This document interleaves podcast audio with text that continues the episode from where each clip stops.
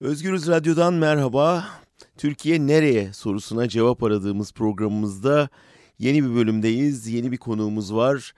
Ee, biliyorsunuz bu programda biraz Türkiye'nin bugününü ama daha çok yarınını konuşmaya çalışıyoruz. Ülkenin nereye doğru savrulduğunu ve savrulduğu yerde onu bekleyen riskleri, tehlikeleri ve tabii imkanları konuşuyoruz. Almanya'dan bakınca bunun önemli yansımaları var ve bu yansımaları en iyi inceleyen isimlerden biri konuğumuz.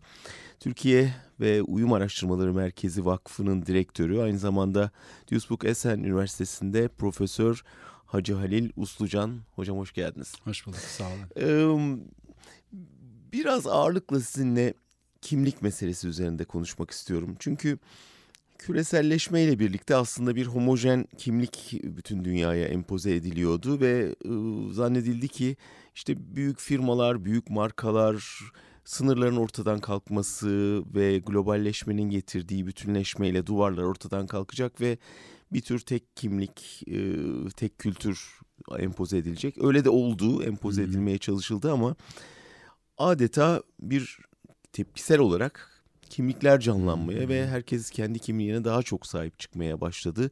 Bir tür katılaşma yaşanıyor.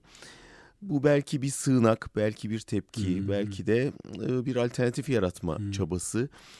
Siz bu konuları özellikle Almanya perspektifinden inceleyen bir insan hmm. olarak biraz bundan konuşmak istiyorum. Bu kimlik aidiyet sorunu hmm.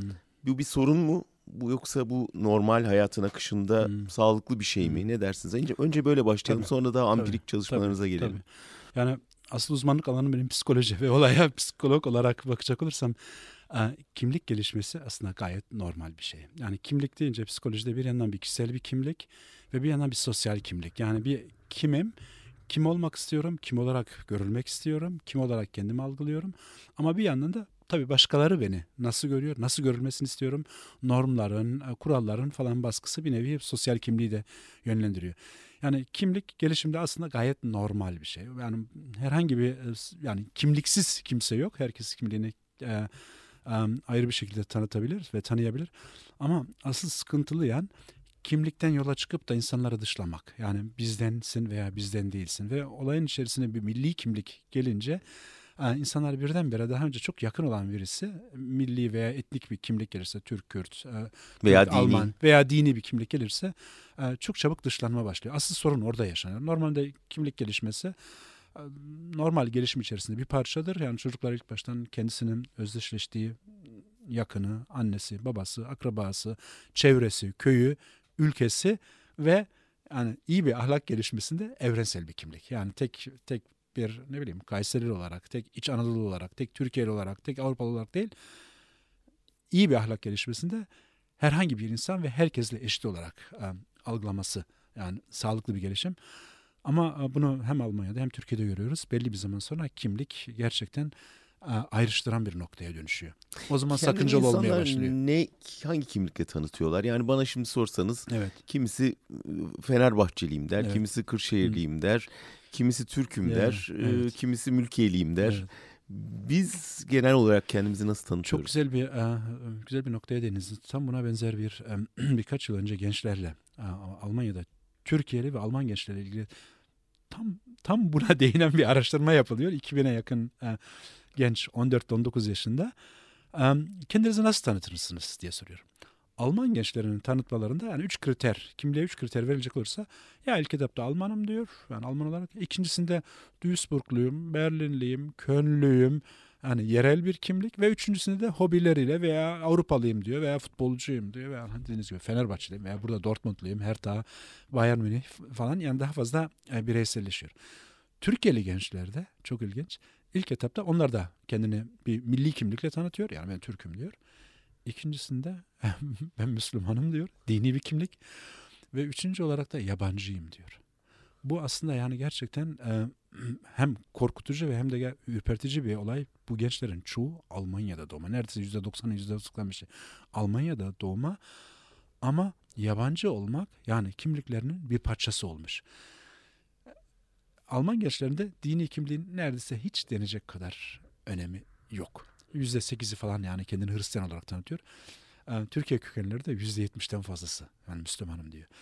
Ve uzmanlar biraz daha derine inince çok ilginç bir şekilde eğitim e, farkına var. Yani eğitimin bir faktör olduğunu farkına varıyorlar. Almanlarda bu gimnazyum dediğimiz liseye gidenlerde e, milli bir kimlik o kadar çok rol oynamıyor. Onlar daha fazla kendini Avrupalı olarak falan tanıtıyorlar. Hauptschuleye gidenler daha fazla Alman olarak. Ama Türklerde çok ilginç. Türkiye kökenlerde eğitim milli kimlik anlamında hiçbir rol oynamıyor. Yani ister Hauptschuleye gitsin, ister gimnazyuma gitsin kendisini Türk olarak algılıyor. Ama dini kimlikte bir rol oynuyor. Dini kimlik konusunda gimnazyuma giden yani liseye giden o kadar çok dindar olarak algılamıyor kendini. Hauptschuleye gidenler daha fazla dindar olarak algılıyor. Yani ilginç tarafı milli kimlik konusunda Türkiye'lilerde hiç fark Hiç yok fark neredeyse. Her eğitim Yani grubunda. Aynı öyle. Eğitim yüksek olsun, düşük olsun ben Türk'üm diyor. Onun bu yabancı ıı, kendini yabancı hissetmesiyle herhalde ilgisi var öyle değil mi? Tabii burada iki yani iki, en azından iki faktör rol var. Bir yandan e, e, devamlı yabancı olarak algılanmak, devamlı bu yabancı pozisyonunda da itilmek. Yani sen nereden geliyorsun, nerelisin? Bazı bunu gençler çok lakay, çok ironik bir şekilde de ben Dortmundluyum diyor. Veya Berlin yok ya diyor. O anlamda söylemedik diyor. Yani annem baban nereden geliyor diyor. Mesela bizim öğrencilerimize sorsalar, benim öğrencilerimin çoğu neredeyse hepsi burada doğumlu. Birçoğunun anne babası burada doğumlu. Üçüncü kuşak göçmen. Yani dedeleri gelmiş. Şimdi deseler ki annem de Dortmundlu dese yani karşıdaki tabii ya diyor yani asıl nerelisin falan yani olayın böyle bir temeline bir köküne inmeye çalışıyor ve orada gerçekten şöyle bir asıl buralı değilsin. Yani dilin altındaki bakla bunu söylüyor sen buralı değilsin. E, hem böyle bir pozisyon var hem de e, Türkiye kökenler yani daha fazla tek Türkiye kökenleri bu Yunanlarda da var. Yani şu anda Yunanlar e, söz konusu olmadığı için ama Onu çok, soracaktım evet, ama onlarda da aynı Evet, şey var, öyle mi? Ve yani bu konservatif, muhafazakar bir tutum. Yani kendi etnik köken arasında evlilikler olsun, arkadaşlıklar olsun. Yani Türkiye'liler çok göze batıyor. Sayı olarak, rakam olarak çok yüksek. Ee, 3 milyona yakın Türkiye kökenli var. Kuşaklar arasında da aynı mı hocam? Yoksa Ya bir kuşak- farklılık var mı? Maalesef çok büyük farklılık yok. Öyle mi? Kuşaklar arasında da bizim son yaptığımız araştırma bunu gösteriyor. Yani bu kendisini Türk olarak veya Türkiye'ye yönelik, e, Türkiye ile identifikasyonu, e, özdeşleşmeyi Türkiye olan kuşaklar arası çok büyük bir değişime uğramadı. Benim son dönemde duyduğum iki Hı. tane ilginç kimlik cevabı var. Hı. Bir tanesi çok genç bir e, çocuğa soruyorlar nerelisin diye. İnternetliyim diyor. Çok güzel. Evet çağımızın çok evet. aslında Yani çağımızın bütün şeysi kimlikleri silip Aynen hepsini öyle, evet. bitiren bir şey. web, World Wide Web. Yani Aynen. asıl şey o. İkincisi de e, nerelisin deyince e, Türkiye'limden ziyade İstanbulluyum cevabı. Evet. Bu da hani Türkiye'li olmanın sanki son dönemde Evet, giderek evet. eleştiri konusu olduğu Evet. bir yerde İstanbul'un cazibesini Tabii. Kullanma çabası. Son aylarda İstanbul'un şeyi de değişti Özellikle tabii. de İstanbul Evet, seçimlerinden evet, seçimlerden sonra, hani sonra. daha önce İzmirliyim Hani, diyenler evet, şimdi evet, İstanbulluyum İstanbul- demeye başladı. Hani biraz aslında sizdenim, Avrupalıyım. Biraz evet değil mi? Evet, Avrupalıyım. Bak modernim, liberalim. Yani kafa, kafanızdaki olan Türkiye imajı benim için geçerli değil gibisine Evet. bir söylem de var orada. Aslında siz de söylediniz. Yani insanın kimliği olması tabii ki başat bir Evet, şey yani e, ve doğal. elzem ayrıca Tabii, da. tabii. Fakat sıkıntı başka kimliklere yer açmaması zannediyorum. evet, Türkiye'de de bunu çok yaşıyoruz Evet. işte. Yani daha önce Kürdüm demek bir Evet, şeydi, biz e, suç suçlama şeydi, nedeniydi, tabii. yabancılaşma şeyiydi. Hı. Şimdi tepkisel olarak Hı. insanlar Kürt kimliğini Evet, daha çok evet. savunur oldu. Ee, bunun bir gerilime dönüşmesi Hı. asıl tehlike ve toplumsal da Evet, bir sorun evet, yaratıyor tabii, öyle değil mi? Tabii tabii. Yani burada karşı taraf ne kadar kabul ediyor, ne kadar açık, bu kimliği tolere ediyor mu yoksa bu kimliği bir hani bir sıkıntı olarak mı görüyor? Ve insanlar bu psikolojide gayet yani en iyi araştırılan fenomenlerden birisi bir insanın özgürlüğüne müdahale edersen tepki gösterir. Yani bu reaktans dediğimiz yani eğer zorlarsan, sıkıntıya sokarsan karşıdaki bir savunma mekanizmasına geçer. Yani hiçbir insan evet ya ben aslında senin istediğin kişi olmak istiyorum değil. İstemese bile bir tepki göstererek mesela aslında diyelim Alman toplumuna ait olmak isteyen, hazır olan ve bunu sakıncalı olarak görmeyen birisi bile ama sen bizden değilsin gibi bir tepkiye rastlarsa aslında çok da mantıki. Yani ben niye beni kabul etmeyen bir ortamın üyesi olayım? O anlamda bir geri çekilme başlıyor. O zaman insanlar özellikle gençler daha başka güçlü bir grup arıyor. Yani bu ko- kolektif, starkes kolektif, güçlü kolektif dediğimiz bu psikolojide yani sosyal psikolojide çok incelenen fenomenlerden birisi. Her insan güçlü bir kolektifin bir parçası olmak ister.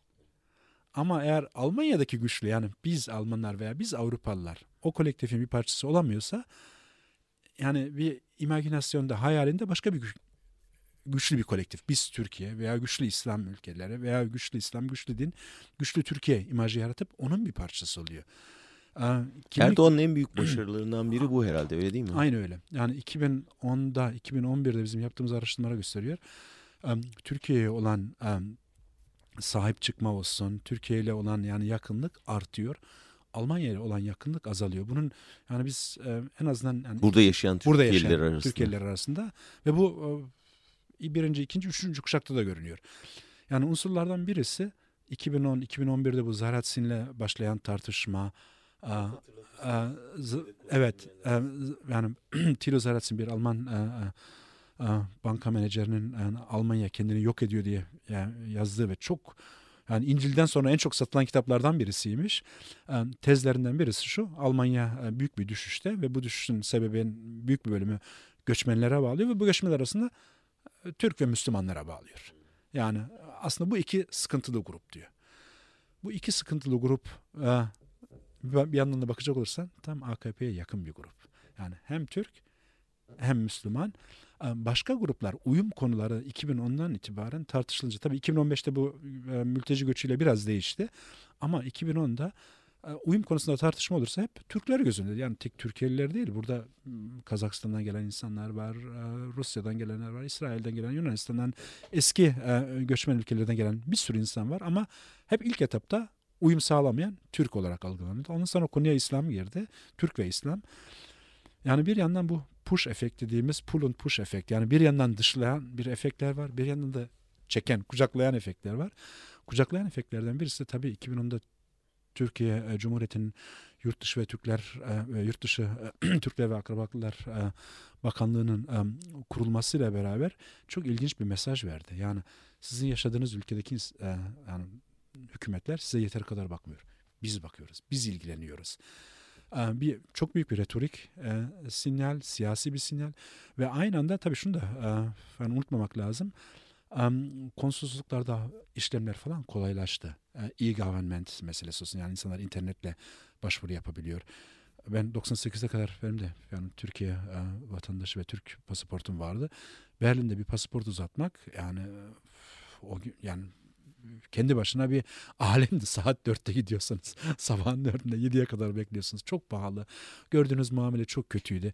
Yani personelin değişmesi, ve buradaki insanlara yakın zihniyette olan kişilerin çalışması hani başörtüsü konusu olsun e, kıyafet konusu olsun e, e, dil konusu olsun falan insanlara yani hor görmemek bizden birisi olarak algılamak Türkiye hani ha asıl bizim hükümetimiz bizim devletimiz Türkiye olgusunu biraz daha da pekiştirdi. Daha önce bir Kemalist bir elit vardı buradaki Türklere pek olumlu bakmıyordu. Biraz yukarıdan bakıyordu. Biraz anlamadığı bir dilde konuşuyordu veya pek gayret göstermiyordu. Elitist yani elitist bir yapı vardı ve buradaki insanlar 30-40 sene yani Türkiye'den uzak yaşıyor. Belli bir dil kopukluğu var. Bir akademisyen çevre değil. Dili o kadar iyi kullanmıyor. Belki Türkçe yazmasına rağmen her şeyi o kadar anlamıyor. Ama bu çok hor görülüyordu. Yani birçok faktörler var. Bir yandan o gibi değişimler buradaki insanlar bak hani bizim ülkemiz bize bakıyor. Almancalar iyi değil. Almanca anlamıyor. Türkçe de anlamıyor ama orada yardım ediliyor. Ve bir yandan da Almanya'daki tartışmalar hep Türklere, Türkiye kökenlilere ve Müslümanlara. Yani bu iki, bir de, bu iki, iki grubu bir araya getirirseniz tam örtüşen paydaları hani Erdoğan'a yakın insanlar. Köşeye sıkıştırıldıkça Tabii. kimliklerini daha Aynı çok sahiplenmeye Hani birdenbire kendilerini Türk ve Müslüman olarak algılıyorlar. Daha önce belki bu o kadar rol oynamıyordu yani. Vardı ama hani zaliyent dediğimiz yani yüz üstüne çıkmıyordu. Birdenbire bu tartışmalarda yani kimlik tartışmalarında zaten kimlik o zaman belli oluyor. Normalde siz Türkiye'de Türkler arasında yani Türk olduğunuzu söylemeye, ifade etmeye ihtiyacınız yok. Alman olarak Almanya'da yaşasanız, tek Almanlarla yaşasanız ya ben Almanım diye bayrak sallamaya ihtiyacınız yok. Ama diyelim Alman olarak İrlanda'ya gidin, İngiltere'ye gidin, Fransa'ya gidin, başkalarıyla karşılaşınca aa bak ben yani örtüştüğümüz noktalar var ama bir konuda ben ayrıyım. Almanım yani bu yani ethnic identity denen olay yani, yani etnik kimlik genellikle başka kimliklerin de olduğu ortada belli Diasporada oluyor. radikalleşiyor. Diasporada belli oluyor. Evet. Ve radikalleşiyor. Evet. Ve, ve radikalleşiyor. Çünkü e, insanlar ne kadar yani radikal bir pozisyon alsa diyelim geldi ülkede e, günlük irtibatta olduğu için bazı pozisyonlar, bazı tutumlar yani pragmatik bir şekilde kendiliğinden çözülüyor. Ve özellikle refah ülkesi olan, Almanya gibi refah ülkesi olan bir ülkede e, siz Türkiye kökenli olan ve radikal görüşlerle olan birisi Almanlarla ile her gün yani irtibatta olmanız da gerekmiyor. Bazı yani Berlin gibi, Duisburg gibi, Köln gibi bazı yerlerde Türk e, diasporası, Türk community o kadar güçlü ki yani Almanlarla kontağa girmeden kendi dünyanızda kalabiliyorsunuz.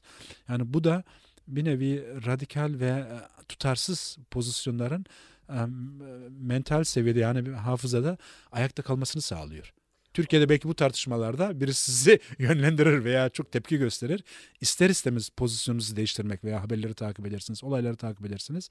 İster istemez bir, bir pragmatik bir hani işlevsel bir yol bulursunuz. Burada o gereksinim olmayınca bu gibi radikal pozisyonlar biraz daha rahat bir şekilde savunulabiliyor.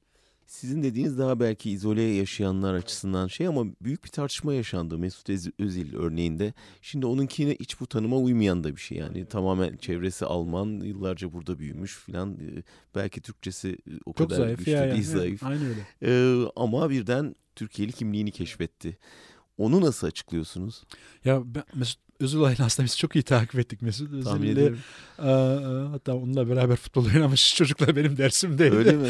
ya hocam ben Mesut'tan daha iyi futbolcuydum ama o şarkıda o internete o yatılı okula falan girmesiyle fırladı, başarılı olup diyen Mesut Özil'i çok iyi tanıyan insanlar var. Evet Mesut Özil de aslında çok iki yani ilginç faktörlerdi. Bir ara Mesut Özil e, bildiğiniz gibi Zara Connor yani e, bir Alman şarkıcıyla beraberdi hatta evliydi e, veya arkadaştı bilmiyorum.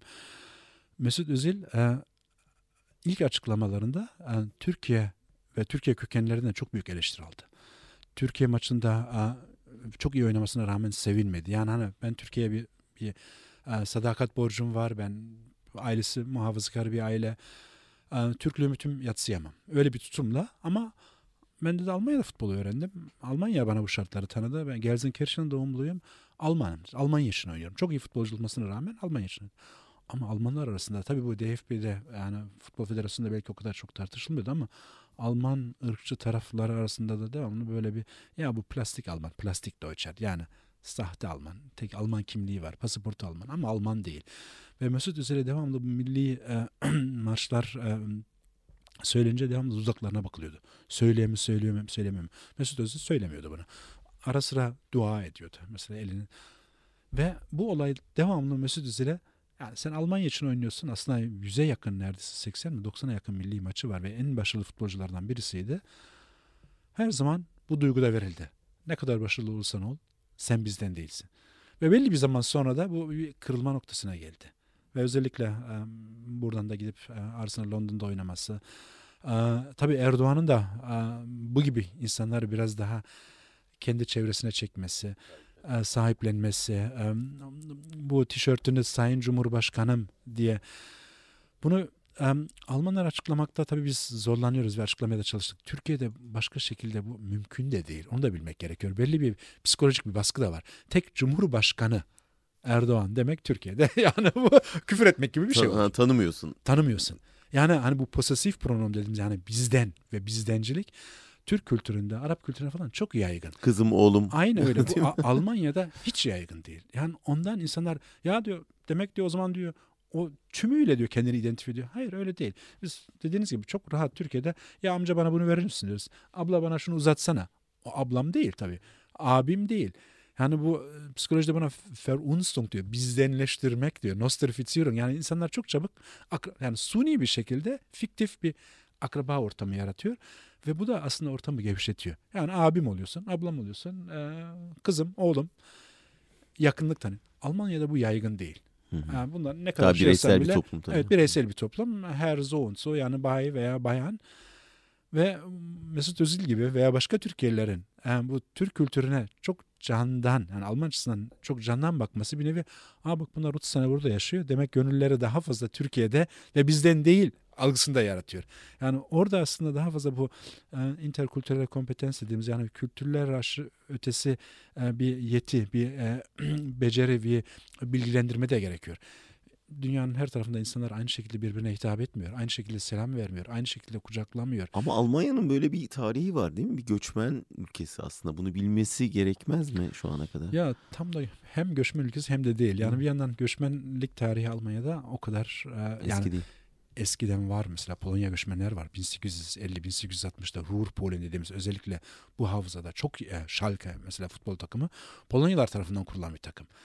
E, ama e, bu y- Avrupa yani gelişmiş Avrupa ülkelerinde kıyaslayacak olursak özellikle İngiltere ve Fransa'nın çok yani sömürge tarihi olduğu için sömürge tarihinin getirdiği pozitif yanı da e, bu ötekilerle iletişimde olmanın veya iletişimdeki duyarlılığın gerek gereksinimi daha önce hisseden. Almanya bu 1950'de başladı. 50 55'te İtalya ile başladı. Yani o anlamda şimdi yavaş yavaş e, kamu alanda e, çok dillilik üzerine olsun. E, bu kamu alandaki yani e, yabancı kökenli insanlara hem kadınlara hem yabancı kökenli insanlara öncelik tanımaları falan son yılların ürünü. Yani son 10 senedir Almanya artık evet göçmen ülkesiyiz. Bunu kabul etmemiz gerekiyor ve bunu bir şekilde de yönlendirmemiz gerekiyor. Yani bu Steuerung von Integration dediğimiz yani göçü yönlendirmek tek bir şekilde bir pasif bir şekilde hani göçün kurbanı olmak değil e, göçü management gibi hani nasıl yönlendirebiliriz Yapıyorlar mı E, bunu? Yapılabiliyor ve mu? yavaş yavaş yapılıyor. Yani örneğin e, yeni gelenlere uyum kursları, dil kursları.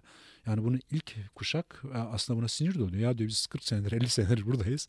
Bizimle hiç ilgilenmediniz. ilgilenmiyorsunuz da. Ama yeni gelenlere birdenbire e, bu kadar ehemmiyet, bu kadar önem veriyorsunuz. Yani göçmenler arasında da yeni bir friksiyon, yeni bir sürtüşme çıkıyor.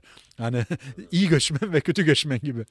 Türkiye'yi izliyor musunuz? Türkiye'de büyük bir göç dalgası var Evet, şu anda. tabii, yani tabii. bu Türkiye açısından nasıl sizce göçmenlere muamele? Tabii sayı olarak e, e, olağanüstü çok. E, e, yani eğer rakamlar doğruysa e, bildiğime göre 3,5-3 milyon 600 bine yakın Suriyeli, 500 bine yakın Iraklı. Ondan hariç tam yani dokumente edilmemiş Afganistan'dan, İran'dan falan yani 4 milyonu aşan bir e, göç var. E, ben senede ortalama bir kere Türkiye'ye gidiyorum ve 2014'te hatta o zamanın Cumhurbaşkanı Gavuk'la beraber e, bir haftadan onun özel misafiri olarak Gaziantep'e falan gittik. Oradaki e, göçmen e, çadırlarını falan e, ziyaret ettik. Tabii Almanya ile kıyaslanamaz.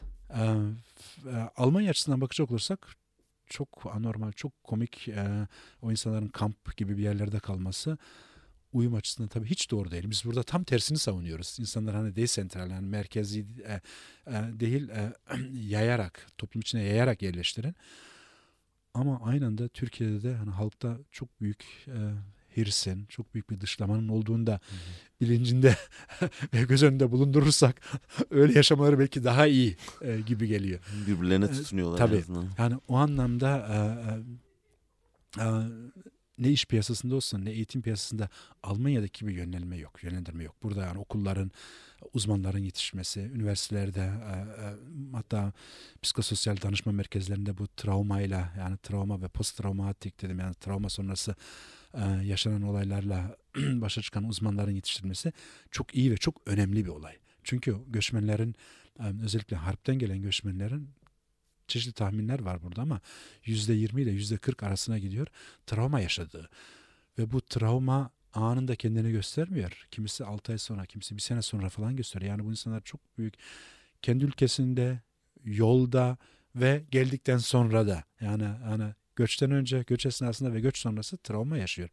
Ve bunlar tedavi edilmezse yani bazen çok radikal, çok e, yani terörist olaylar ort- ortaya çıkabiliyor, şiddet olaylar ortaya çıkabiliyor, hastalık ortaya çıkabiliyor. Şöyle bir ikiyüzlülük de var hocam. Burada kendi dışlandığından yakınan insanlar Türkiye'ye gittiklerinde tatil için bile olsa Suriyelileri gördüğü zaman onlara ikinci sınıf insan muamelesi yapıveriyor. Ya, ya, yani ya, ya. bu da bir şey değil mi? Orada üst kimlik oluyor Aynen bir öyle, anda. Aynen öyle. O tek şeyde değil. Tek e, maalesef Türkiye'de değil. Türkiye kökenlerinin burada da var. O aynı şey. Ee, bu e, herhalde yani toplumların yapısında çok var. Bu güya daha düşük bir sınıf gelince alt sınıfın yükselmesi. Bu Almanlar bunu 1950, 55, 60'larda göçmelerin gelmesiyle yaşadı. Alt sınıf göçmenin gelmesiyle Alman alt tabakası yükseldi. İstemeyerek yükseldi. İstemeyerek bir sosyal statünün yükselmesi bu. Ve aynısını e, Türkiye'liler, e, buradaki Türkiye'liler Türkiye'ye gidince Türkler Suriyelilere, Araplara ve tabii bu Türkiye'yi göz önünde bulundurursak biraz Türk tarihinde ve Türk kültüründe de var. Arap olayım anladıysam. Arap saçına dönmesi yani deyimlerde olsun. Arapları düşük görmek, yani kültürel olarak seviyesi düşük olarak görmek. Adam Suriye'den geliyor belki doktor ama Türk ev kadını onun kendinden düşük görüyor yani çünkü ev sahibi benim diyor. Yani kategoriyi belirleyen, sınıfı belirleyen benim. Yani o anlamda bir hani dominans dediğimiz bir egemenlik anlayışı yerlilerin her zaman kendilerine yani öncelik olarak kıldığı Öyle bir nokta. Şey. Evet. Hazır Türk kültürü demişken biz bir Türk kültüründen söz edebilir miyiz bu kadar kozmopolitik yeah. toplumda? Hmm. Bir de varsa da o zaman içinde ne kadar değişiyor? Yani siz dışarıdan baktığınızda evet, evet. Türkiye'nin giderek daha muhafazakarlaştığını, evet, dokusuna evet. sindiğini bunun evet. hissediyor musunuz yoksa o zaten vardı daha görünür oldu. Belki bir rol modeller çıktı ortaya. Ya, Öyle mi hissediyorsunuz? Şöyle eğer yani bunun üzerine yapılan araştırmalara bakacak olursak AKP'den önce de vardı. Ama AKP'nin gelmesiyle beraber mesela 1995'te yapılan Changing Values in Turkey diye çok güzel bir araştırma var. Yani Türkiye'de değer değişimi diye.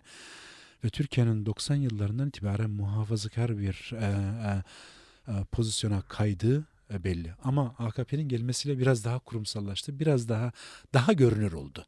E, ve e, daha meşrulaştı ve şu anda mainstream yani çok rahat savunulabilen bir olay. Yani o anlamda gerçekten tabii büyük şehirleri de bir değişme mesela İzmir'e bakıyorsanız İstanbul'un bazı yerlerine bakıyorsanız Avrupa ile çok rahat yani yarışacak. Yani Londra ve e, Paris hiç geri kalmıyor.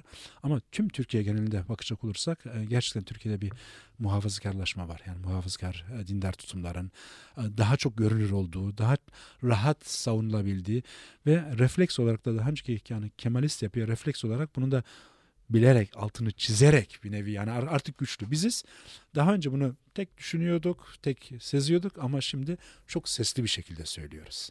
Yani, o anlamda bir şimdi kayma 70'leri düşünüyorum. Hani benim gençliğimi geçirdiğim dönem müthiş gene bir muhafazakar şey özellikle Anadolu'da çok büyük bir bulut vardı yani toplumun üstünde.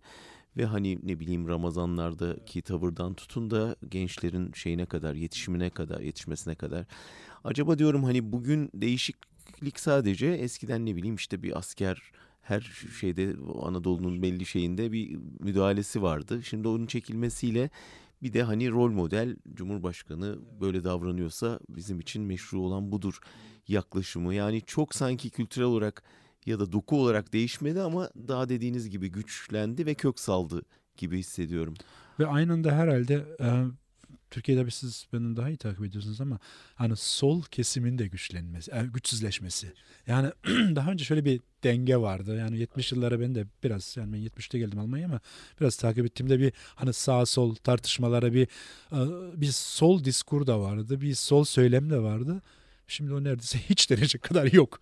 Yani o anlamda alan tüm boşaldı. Alan, alan tüm e, yani sağ milliyetçi ve dindar söyleme boşaldı. Yani Şimdi tam burada önümüzde çok önemli bir örnek var. Almanya örneği var. Yani tamamen silinmiş bir toplum e, ve hani muhalefetin hiç sıfırlandığı bir şey. Bir e, otoriter e, kültür ortaya çıktıktan sonra demokratik bir toplum inşa edilebiliyor.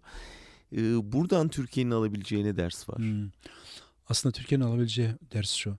Yani yani benim e, gözlemlediğim siyasi anlayışı ne kadar değişik olursa olsun yani insanlar çok rahat bir şekilde tabii aşırı sağ kastetmiyorum belki. Yani AFD ve daha aşırı sağ kastetmiyorum ama hani Die Linke, Sol Partisi olsun, CDU, CSU olsun görüşlerinde çok farklı olabiliyor. Ama siyasi bir tartışmadan sonra oturup bir bira içiyor beraber. Beraber yemek yemeye gidiyorlar. Ve e, güzel bir örnek verecek olursam e, Türk diasporasında da var gibime geliyor burada. Biz bundan tam iki gün önce e, e, salı günü e, Bonn'da bir toplantı yaptık ve bunu bu son toplantımızda e, göçmenler için e, siyasi katılım e, Bundeszentrale ve Politische Bildung'la beraber yaptığımız e, e, bir e, 8 ayrı Kuzey Remesfal'ın 8 ayrı e, yöresinde ve orada e, siyasi katılım üzerine ve Almanya yani Almanya'dan ne bekliyorsunuz, Türkiye'den ne bekliyorsunuz ve siyasi katılım nasıl güçlendirebiliriz konusuyla küçük bir input verip ondan sonra oradaki katılan Türkiye kökenli arkadaşlara konuşturduk. Yani Alevisi vardı, Kürdü vardı, e, CHP'lisi vardı, cami cemaatinden vardı. Hatta bu Big Parti Erdoğan'a yakın bir partiden e, iki e, bayan vardı.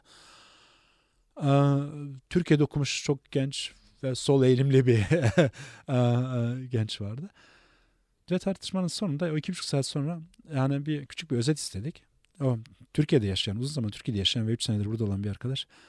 Ya dedi ben de şuna şaşırıyorum dedi. Bak dedi çok yani o kadar çok değişik görüşlüyüz. Çok çok çeşitli partilerden.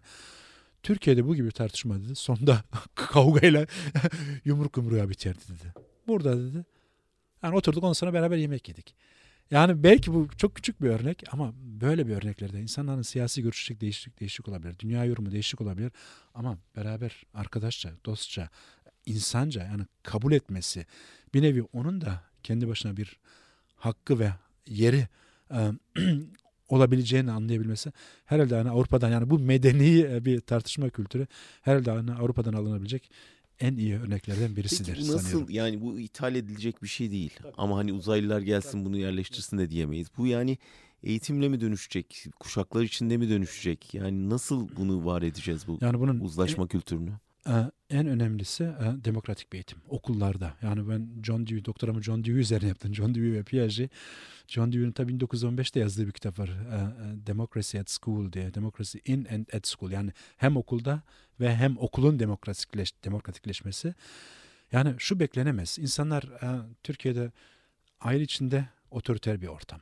Okul otoriter bir yapı özellikle genç yani erkek gençliğinin e, e, gelişimine bakacak olursak askeri de otoriter bir yapı. Ondan sonra 20-21 yaşına gelince demokrat ol. Yani o zamana kadar demokrasiyi öğrenmemiş bir insan ondan demokratik bir yapı yani ve demokrasi Türkiye'de maalesef tek bir seçime e, odaklanıyor ve yani seçim prosedürü olarak algılanıyor. Ama, Ama Almanya demokrasi, hocam dünyanın en otoriter rejimini yapısıydı, yani evet. inşa etti ve dünyayı mahvetti. Yani. Aynı öyle. Sonra bir bakıyorsunuz 45'ten sonra Burada aynı insanlar neredeyse değil mi? Aynı kültürel, genetik bambaşka bir demokratik şey yaratıyor. O o evet. hızlı geçiş nasıl olabildi Tabii, ya da hızlı e, mı oldu bilmiyorum. E, yani şunu e, göz, göz ardı etmemek lazım. Almanya'da birdenbire demokratik, demokratikleşmedi. E, hani Amerika'nın e, Democracy Education programları vardı. Yani bir nevi bu faşizmin daha e, gelişmemesi için e, çok büyük bir hani bir baskı da yapıldı ve haklı yere baskı da yapıldı. Birçok insanlar e, çünkü yeni bir kadro olmadığı için Nazi zamanında kalan insanlar hakim olarak olsun, savcı olarak olsun devletin birçok bölümünde daha çalıştı. Ama bu özellikle Amerikanlardan yani Amerika'nın tarafından demokrasi inşa edildi. Ondan sonra kabul de gördü.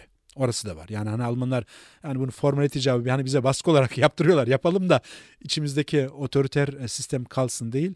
E, ve en geç 68 kuşağıyla beraber e, çok büyük bir ayaklanma. Artık yani o faşist yapıyı yok etmek istiyoruz. Üniversitelerde olsun, eğitim alanında olsun, okullarda olsun, idari alanda olsun. Yani Almanya da öğrendi bunu. Yani Almanya'da da bu bir süreçti. Ve bu süreç dışarıdan da müdahale de edildi. Yani ee, şu algı yanlış. Yani Almanlar faşizmin yanlış olduğunu anladı. Birdenbire kendini yeniledi. Yani bu öyle bir şey yok. Öyle bir şey yok. Ama mesela diyelim Türkiye'de yarın yarın kazara iktidar değişti ve hani bambaşka bir imkan doğdu. Onu ıı, ancak dış müdahaleyle mi inşa edilebilir o yeni kültür, ya, demokratik uzlaşma kültürü yoksa Tabii Almanya'nın durum biraz değişik. Farklıydı, yani Almanya bir nevi savaşa girdi ve yani yenildi. 55-60 milyon ölümüne e, insan ölümüne sebep oldu. Yani Türkiye'de yani e, öyle bir durum yok. Ama şu var yani, yani ben kendim de eğitimci olarak tabii en büyük değişimin eğitimden geleceğini. Eğitim okulların reformuyla, üniversitelerin reformuyla ve e, bambaşka bir zihniyetle yetişmiş bir insan e, ve okullarda bu hani çok bariz. Tek okulun yönetimiyle ilgili değil, dersle de ilgili. Yani kooperatif bir ders, işbirlikçi bir dersle büyüyen bir genç karşıdaki rakip olarak algılamıyor ama kompetitif yani sen mi iyi not alacaksın ben mi iyi not eğer yani benim kazanmam senin kaybetmenle veya senin kaybetmen benim kazan kazanmamla ilişkili olan bir zihniyet karşıdakini her zaman rakip olarak görüyor yani o anlamda böyle bir zihniyet değişimi olursa Türkiye'nin de her kuruluşunu okul aile bu aileci yani eşler arası, e, ebeveynler arası. Evet, Çünkü o dışarıdan müdahale etmek çok zor. Çok zor. Yani ailenin bir mahremiyeti de var. Ama öyle bir ortamda, öyle bir zihniyetle büyümüş birisi, kendisi aile babası, annesi e, artık olunca e, çocuk eğitiminin de ne kadar daha kolaylaştığını, eğer çocuğunuzu şiddetle yani itaatkar değil, kooperatif bir şekilde bu gewaltfrei yani şiddetsiz komünikasyon Türkiye'de de yapılıyor. Ben bundan geçen hafta bir Hannover'de bir tartışmada ve Türkiye'de bu yöntemi uygulayan bir arkadaş çok büyük başarılardan bahsediyor. Aslında yani İzmir'de yapıyor tabii bunu. Ama diyor yani insanlar neredeyse susamış diyor. Yani şiddetsiz iletişimi. Yani buna benzer programlar var. Ben kendi ilgilendiğim alanda baba olmak güzel bir şey diye Açef'in yaptığı bir program var. Yeni bir babalık imajı. Yani döven, tokatlayan bir baba değil, sevecen bir baba. Çocuklarına şefkatle yaklaşan bir baba. Ve bu programda o babalarla e, yapılan e, mülakatlarda kendilerinin baba imajı nasıldı? Kendisi o ortamda büyüyen. Ya diyor adam babam diyor biz yedi çocuktuk diyor. Babamın hiç zamanı yoktu diyor. Yani bir pazar günü evde olurdu diyor. O gün de diyor her şey yani ona odaklanırdı. Bağırır çağırırdı ama ara sıra diyor biri böyle bir başımı sıvazlarsa diyor çok sevinirdim. Ama hiç söyleyemedim ona diyor. Şimdi programda o babaya sorular. Siz çocuklarınızı nasıl yani siz sizce çocuklarınız sizden ne istiyor? Düşünmeye başlıyor. Ya diyor ben sanıyorum çocuklarım diyor devamlı beni yani benimle dalga geçiyor. Dediğimi tutmuyor. Niye diyor. Ya oturun diyor oturmuyorlar diyor. Bir daha oturun diyorum. Eğer diyor üçünü de şey yapmasa ya tokada veya nasıl istersiniz çocuğunuzu diyor. Nasıl isterim aslan gibi olsun diyor. Ve orada psikolog çok inli bir müdahale yapıyor. Çocuğunuz diyor o yanda bu yana zıplamasıyla beraber ne yapıyor biliyor musunuz diyor. Kaslarını geliştiriyor diyor. Aslan gibi olmak istiyor. Tam sizin istediğiniz gibi diyor. O baba yani daha önce bu bana zıt olarak yapıyorlar. Ben bunu tokatlamam lazım.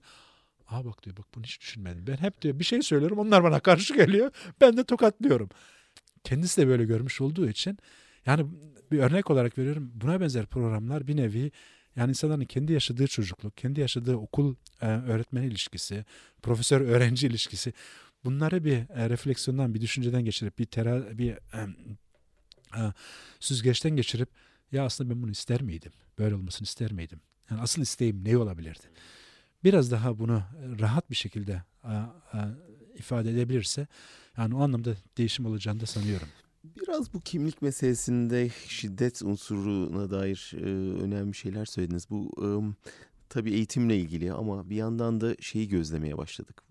Müthiş bir radikalleşme mesela Alman gençlerden işide katılanları ele alalım. Yani bunlar eğitimli, bu Alman toplumu içinde gelişmiş. E, fakat birden müthiş bir radikalleştiğini görüyoruz. Bu da kimlik sorununun bir parçası mı ve hani bunu nasıl açıklıyorsunuz? Bunu açıklaması gerçekten çok zor ve Fransa'daki uzman Olivier Roy onun dediğine göre yüzde yirmi beşi konvertit yani hani din değiştiren, din değiştirip de işine katılan ve bunların dediğiniz gibi kimisi eğitimli, kimisi az eğitimli. Yani İslam'da bir nevi bir ve bu radikal bir İslam'da, siyasi bir İslam'da bir nevi her sorunun çözümünü bulan bunun tabii hem dini bir boyutu var, radikal bir dini boyutu var. Bazen patolojik bir boyutu da var. Şöylesine yani şimdiye kadar hiç önemsiz olan, hiçbir şekilde göze çarpmayan, hiçbir şekilde yani e, e, algılanmayan bir insan kısa bir zamanda kahraman olabiliyor. Yani Herostat'ın tum denen birdenbire çok önemli oluyor. Ve şimdiye kadar hayattaki e, bunu yaşadığı sıkıntılar anlamsız oluyor. Yani siz Suriye'de ölüm kalım harbi yapıyorsanız kız arkadaşınızla olan sorununuz, ne bileyim evdeki sorununuz, çocuğunuzla olan veya işverenle olan sorunuz birdenbire anlamsız oluyor. Yani hayat psikolojik açıdan birdenbire çok büyük bir anlam kazanıyor. Yani var olma, yok olma gibi bir şey. Ve bu İslam'ın da çerçevesi içerisinde yani şehit olmak, bir nevi ölümsüz olmak, kutsal olmak anlamsız bir hayata anlam vermeye başlıyor. Yani aslında bu patolojik bir boyut ama bunu da yani göz, göz ardı etmemek gerekiyor. Bu radikalleş... Evet. Şunu da eklemek istiyorum. Böyle hani dini değiştirip de radikal olanlar daha önce sıradan Müslüman olanlar için çok büyük bir çok büyük bir meydan okuma. Şöylesine ki ya diyor bak adam dinini yaşıyor ama öbürü diyor yani o dini yaşamayan, o dinle büyümeyen benden daha iyi yaşıyor diyor. Çünkü bilgili oluyorlar. Hatta diyorlar yok ha yaptığın haram falan. Öbürü Müslüman oluyor ama yani işini biliyor. Yani bazı işini dine uygun ve bazısını dine uygun olmayan bir şekilde hallediyor. Ve radikal sonradan bir dine dönen bu Hristiyanlık, Hristiyanlık içinde geçerli. Onun yaşadığı psikolojik baskı daha fazla. Siz örneğin diyelim ki Hristiyan oldunuz veya daha önce Hristiyanınız Müslüman oldunuz. Eski kimliği tüm atmış oluyorsunuz. Eski kimlik tümüyle yanlış oluyor ve yeni kimlik tümüyle doğru. Yani o yeni kimlik içerisinde bir arayış yapamıyorsunuz. Değmiş olsun. Çünkü sizin kaybettiğiniz ve geride bıraktığınız çok önemli. Yani daha önceki aile sosyalizasyonu tümünü geride bırakıyorsunuz ve yeni bir şey buldunuz ve bunu sonuna kadar savunuyorsunuz. O dinde büyümüş birisi ya diyor ben her zaman Müslüman doğdum. Yani hani birdenbire Müslüman olma olgusunu yaşamıyor. Ama öbürlerine çok büyük bir meydan okuyor. Öbürlerine daha katı bir dindar olmaya zorluyor. Ya diyor adam sonradan dindar oldu ve benden daha iyi dindar diyor. yani e, bu ne oluyor? E, ben diyor dilimi daha ciddi almam lazım. Adam daha önce gavurdu şimdi Müslüman oldu diyor ve benden İslam'ı benden daha iyi yaşıyor diyor. Yani o anlamda öbürlerinde de bir radikalleşmeye yol açıyor. Yani o bir iletişim var orada. Çok önemli. Hocam sona doğru gelirken biraz önüm ileriye bakmaya çalışalım. Ben şu son bir aydır epey bir seyahat ettim. Bir Washington'a gittim. Trump'ın bir mitingini canlı izledim. müthiş dışlayıcı bir dil. Müthiş işte ben merkezci ve biz merkezci. tamamen işte en büyük ulus biziz. dini motifleri, milli motifleri kullanan ve tamamen dışlayan bir dil bayrağı çok dini çok öne çıkaran bir dil. Basını suçlayan çok bize tanıdık gelen bir dil. Oradan İngiltere'ye geçtim. Londra'da müthiş bir işte içe kapanmacı bir hal o Brexit tartışmaları içinde. Biz bize yeteriz gerek yok Avrupa'ya şeyinin çok yaygınlaştığı. İşte Fransa'ya geçtim popülizmin ne kadar e, giderek yaygınlaştığını e, gördüm. Her yerde böyle büyük bir korku iklimi. Şimdi böyle bir içine kapanan, dışlayan bir dünya şeyine, iklimine giriyoruz. Türkiye keza aynı şekilde.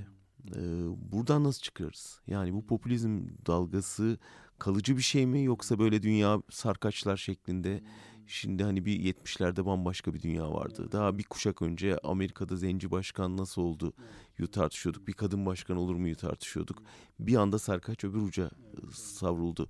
Acaba bu gene gidip gelen bir şey mi yoksa gerçekten hani böyle savaşın eşiğine gelen bir küresel kriz mi yaşıyoruz? Hmm. Yani savaşa gider mi bilmiyorum ama e, gerçekten yani insani ilişkilerde de olsun e, böyle bir sertleşme, bir kutuplaşma, bir demokratik bir ortamda bile insanların rahat konuşamaması e, belki Amerika kadar değil ama Almanya'da hissediliyor. Yani örneğin e, göç konusunda, İslam konusunda, Türkiye konusunda hatta ılım, ılımlı konuşanlar bile yani ben kendime örnek verecek olursam herhangi bir radikal bir gruba ait olduğumu sanmıyorum. Ama yani bir grubu anlamaya çalışın. Yani burada hor görülen bir grubu anlamaya çalışın. Yani anla yani o tek anlayış gösterin değil anlamaya çalışın demek bile aşırı sağda ve günümüzde özellikle bu e, sosyal medya e, ve e, genellikle medya olgusu olağanüstü bir kini açığa çıkarıyor. Yani o anlamda medyanın büyük bir görevi var. Medya Almanya'da çok sıkıntılı bir durumda. AFD bunu yani Alman aşırı sağ çok kurnazca kullandı. Siz devlet medyasınızsınız. Siz gerçeği söylemiyorsunuz göçmenler hakkında. Siz yabancılar, Müslümanlar hakkında gerçeği söylemiyorsunuz gibi bir yaklaşımla ne oldu? Muhafazakar medya bile yani Frankfurter Allgemeine gibi ne bileyim buna benzer Tagesspiegel falan gibi yani illa sağ olmayan yani orta e, ve muhafazakar medya onun doğru olmadığını e, tespit etmek için, kanıtlamak için hep göçmelerin yaptığı suçu, işte tecavüzü falan Ondan sonra da bu yani kamuoyunda neredeyse bunlar devamlı suç işleyen, devamlı tecavüze başvuran AFD tam şeyine ulaştı. Yani gündem yaratıldı. Son um, bir sene içerisinde Almanya'da bu hani, light medium dediğimiz yani hani birinci sınıf e, e, medyasında ARD, ZDF gibi bir sene içerisinde yüze yakın göçmenlerle tartışmalar vardı. Yani göçmen, uyum, e, e, uyum sorunları, İslam. Tabii bu e, insanlar arasında şu algıyı şey yapıyor. Temel sorunumuz buymuş gibi. Almanya'da uzun zaman Almanya'nın sorunu uzun zaman eğer halka soracak olursan işsizlikti, emeklilikti, ev sıkıntısıydı. Ara sıra da Jugendgewalt dediğimiz gençlik şiddetiydi. Son 3 yıldır temel sıkıntı olarak algılanan toplumsal sıkıntı göçmenler, mülteciler. Ve burada yani aşırı sağ bunu başardı. Hani medyaya lanse etmesiyle başardı. Yani o anlamda e, harp eşinde değil ama e, özellikle sosyal medyada e, dilin kullanılan dilin çok çok e, önemi var. Çok büyük bir ehemmiyeti var. Biz yani kendimizde uzman olarak veya uyum uzmanı olarak dilin ne kadar önemli olduğunu ben toplantılarımda devamlı altını çiziyorum. Yani Almanya'da e, bu Flüchtlingsflut deniyor. Yani Flüchtlingsschwemme böyle bir akıntı gibi bir e, bir dalga gibi. Bu ne gibi olgu yaratıyor? Yani hani bir dalga denizde insanlara yani aşan boğan bir dalga olarak algılanıyor. İnsanlara korku yaratılıyor. Korku ortamında bu popülistlerin ilk etapta başvurduğu metaforik korku yaratmak. Korku insanlarda insanların kapanmasına sürüklüyor. Korku içinde olan bir insan tek kendini ve en yakınını görüyor. Başka bir şey göremiyor. Ve korku aynı anda empatiyi bloke ediyor. Yani korku ortamında olursanız, siz korkarsanız kendinizi düşünüyorsunuz. Ve korku yaratmak milli açıdan veya bireysel açıdan korku yaratmak başka insanla olan empatiyi azaltıyor. O anlamda başka insanın acısını anlamak çok zor geliyor. Ve aynısı tabii biraz Türkiye'de de görülüyor. Yani korku ortamı yaratmak, harp ortamı yaratmak, devamlı harp içinde olmak bir nevi bir ben merkezci bir e, yaklaşım. Ve başka insanın karşı taraftaki insanın, maruz kalan insanın durumunu anlamakta, yani psikolojik olarak anlamakta zorlanıyoruz. O zaman ilk iş bir defa o korkuyu Tabii, bertaraf etmek. Aynı öyle. Korkuyu bertaraf etmek ve korku ortamı olmayan bir iletişime girmek. Evet. Bunun için çok çabalamamız lazım hocam. Sizlerin burada, bizlerin orada gerçekten e, ama korku büyüdükçe insanlarda sığınma ihtiyacı yaratıyor. Sığınma ihtiyacı güçlü liderlik özlemlerini besliyor ve totaliter rejimler daha güç kazanıyor ve biz o gri noktaları kaybediyoruz. Yani ya ondansın ya bundan noktasında kitlenip kalıyoruz. Otoriter kişiliğin veya otoritere, otoriteye yakın kişilerin özelliklerinin birisi de gücün bir parçası olmak. Yani e, psikolojik araştırmalar ve e, Detlef Österreich'in yaptığı çok güzel bir araştırma var. O otoriter yapı diyor aslında diyor zayıf olan ve güç arayan, gücün bir parçası olan. Eğer siz güce yani güce dahil oluyorsanız bir nevi kendi zayıflığınızı, kendi korkaklığınızı, kendi korkunuzu yenmiş oluyorsunuz. Yani orada saklamış oluyorsunuz. Aynen orada saklanmış oluyor. Yani onların insanların yani güçlü bir lider ihtiyacı. Hani make America great again diyor. Amerika'yı güçlü yap diyor ve kendisini o güçlü yapan kişi olarak algılıyor. Halbuki Amerika zaten güçlü. Yani güçsüz bir ülke değildi. Yani hani e, zayıflık impoz, e, ortamı yaratıp, empoze edip yeniden bir güç kazanmak. Aynısı yani bir nevi Türkiye için de geçerli. Var o gücün mıknatıs Tabii. etkisi dedikleri aynen, aynen çekiyor öyle. insanları. Yani hatırlıyorsanız 2000 e, referandumun e, temel sloganlarından birisi güçlü bir Türkiye için sen de var mısın? Evet, evet. deyince de referanduma evet demiş oluyordun. Yani bu soru e, retorik açıdan çok kurnaz ve çok yani psikolojik olarak çok etkili bir soru. Türkiye'de buna hayır demek mümkün değil. Kim güçsüz olmak ister ki? Kim güç yani kim güçsüz bir Türkiye ister? Güçlü bir Türkiye için sen de var mısın diyor. Yani hayır demek mümkün değil.